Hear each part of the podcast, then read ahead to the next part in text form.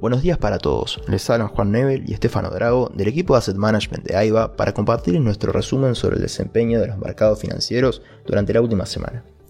Los mercados financieros globales comenzaron el año 2023 con una nota positiva, rompiendo la racha de pérdidas de varias semanas consecutivas. Sin embargo, la semana pasada ha sido la primera semana con rendimientos negativos en el año, al menos en Estados Unidos. Europa y Asia permanecieron relativamente estables, con leves apreciaciones. En este sentido, los índices en Estados Unidos terminaron con pérdidas en todas las sesiones de la semana, a excepción del viernes, día positivo en el que se recortaron pérdidas. La fortaleza del mercado laboral no es una buena noticia en términos de los objetivos de la Fed.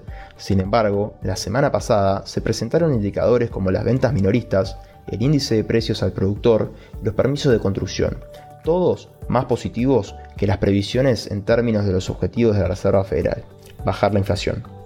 Por lo que las sensaciones son mixtas. A su vez, las ventas de viviendas de segunda mano volvieron a caer, cayendo durante 11 meses consecutivos y se situaron en el nivel más bajo desde mayo de 2020. Por el lado de Europa, la semana termina relativamente estable, debido a las fuertes pérdidas del jueves que recortaron ganancias del principio de la semana debido a los informes de resultados en general muy por debajo de las expectativas y el tono de los bancos centrales.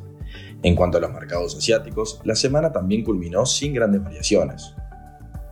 En cuanto al mercado de renta fija, el índice Bloomberg Global Aggregate terminó la semana con retornos positivos. Hasta el momento ha registrado ganancias todas las semanas desde que comenzó el año.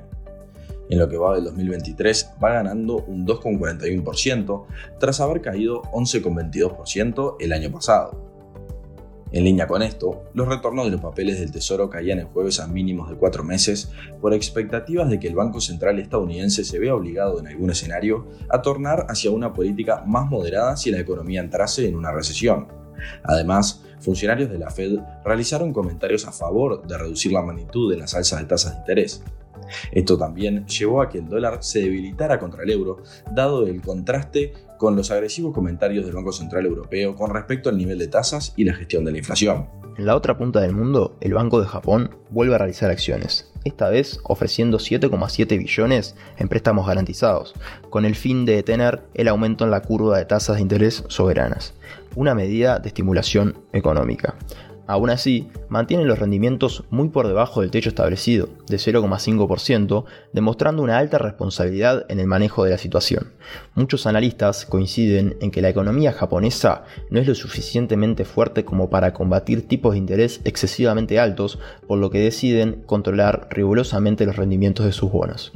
La atención estará puesta en los informes de resultados corporativos. En lo que va de la temporada, un 10% de las compañías del S&P 500 han reportado sus resultados al cuarto trimestre, con solo dos tercios sorprendiendo las estimaciones de los analistas, lo que se compara negativamente con el 80% observado en periodos anteriores.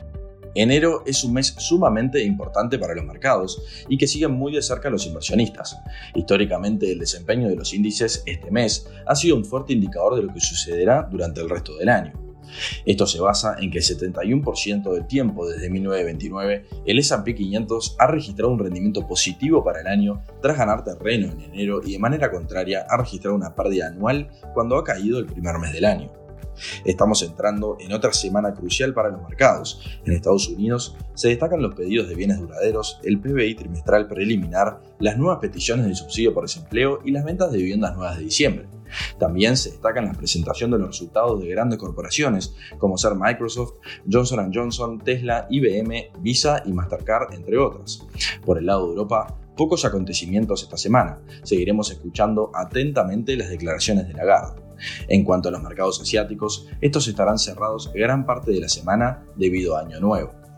Hasta aquí llegamos con nuestro resumen semanal de noticias. Cualquier consulta o comentario adicional, no duden en contactarnos a nuestra casilla de Investment Support. Muchas gracias.